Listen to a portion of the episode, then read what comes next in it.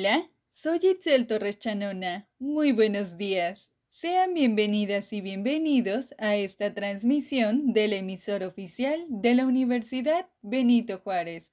Un saludo para todos y en especial un saludo a nuestra audiencia de la radio VJ. ¿Qué creen?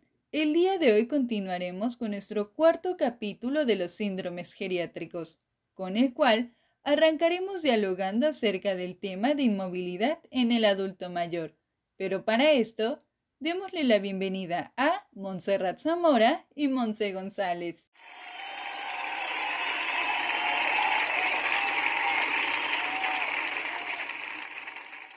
Entonces, comencemos. Bien, para dar introducción al tema, dejemos en claro que la inmovilidad es definido como la restricción, generalmente involuntaria, en la capacidad de transferencia y o desplazamiento de una persona a causa de problemas físicos, funcionales o psicosociales. Este síndrome es considerado como una vía común, a través de la cual muchas enfermedades y trastornos del adulto mayor producen gran discapacidad. Los problemas de movilidad afectan a casi el 20% de los individuos mayores de 65 años. A partir de los 75 años, aproximadamente el 50% de los ancianos tiene problemas para salir de su casa y un 20% se haya confinado a su domicilio.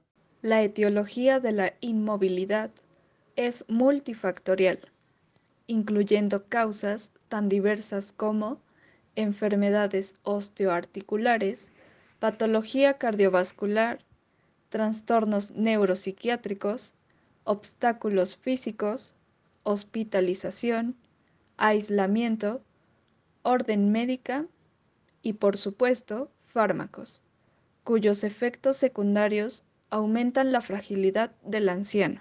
Las consecuencias de este síndrome son rigidez articular y contracturas musculares, debilidad muscular, retención e incontinencia urinaria, estreñimiento, úlceras por presión, trombosis venosa arterial, infecciones respiratorias, osteoporosis, deshidratación, desnutrición, depresión, inestabilidad y caídas y dependencia.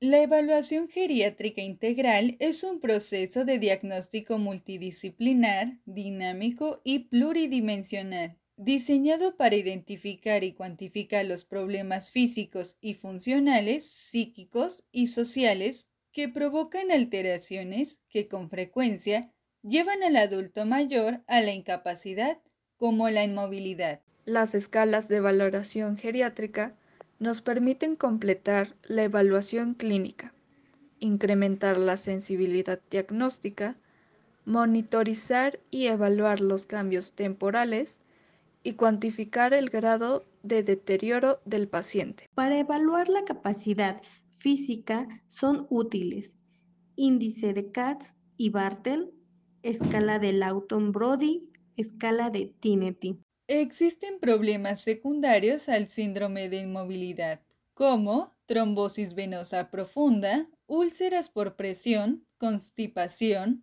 riesgo de alteración del patrón respiratorio, riesgo de sarcopenia y riesgo de depresión. El mejor tratamiento de este síndrome y en general de cualquiera de los síndromes geriátricos es la prevención. El abordaje de la inmovilidad debe ser proactivo y no reactivo se deben prevenir los problemas informando al paciente y familiares sobre las posibles complicaciones y no solo en solucionar los problemas. La intervención de terapia ocupacional en personas que presentan el síndrome de inmovilidad proponen una intervención que no pretende cambiar las carencias fisiológicas o psicológicas, sino facilitar el desempeño de diversas actividades de la vida diaria. Existe un especial riesgo de inmovilidad en pacientes con afectación de alguno de estos cuatro sistemas, muscular, articular,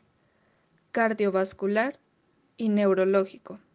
Por tanto, los pacientes diagnosticados de enfermedades que afecten a dichos sistemas deben ser estimulados para mantener un nivel de actividad adecuado.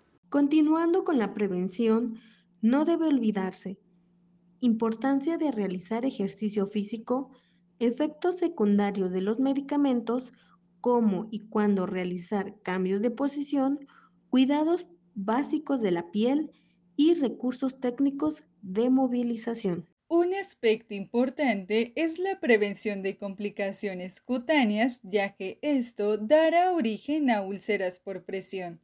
Algunas recomendaciones son cambios posturales, utilización de almohadillas en zonas de mayor presión, higiene con secado estricto de la piel y aporte adecuado de líquidos y alimentos. Es importante conocer el síndrome de inmovilización, el concepto, las complicaciones que conlleva, pero principalmente cómo prevenirlo y tratarlo ya que es un síndrome muy común en el adulto mayor que aumenta la morbimortalidad en un gran porcentaje. Gracias, nos escuchamos en el siguiente capítulo donde hablaremos acerca de las úlceras por presión como otro síndrome geriátrico. No te lo puedes perder.